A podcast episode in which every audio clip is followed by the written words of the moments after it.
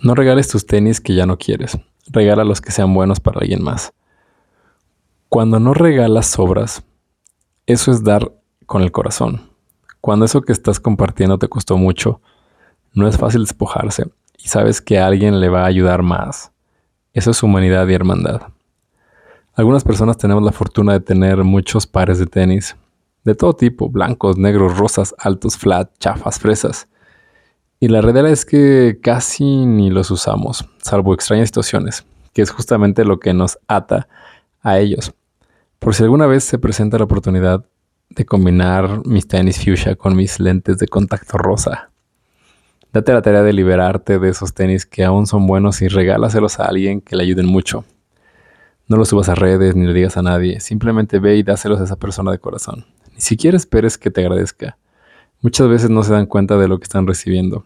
Cuando lo hagas, me compartes qué fue lo que sentiste y si transformó algo en tu interior.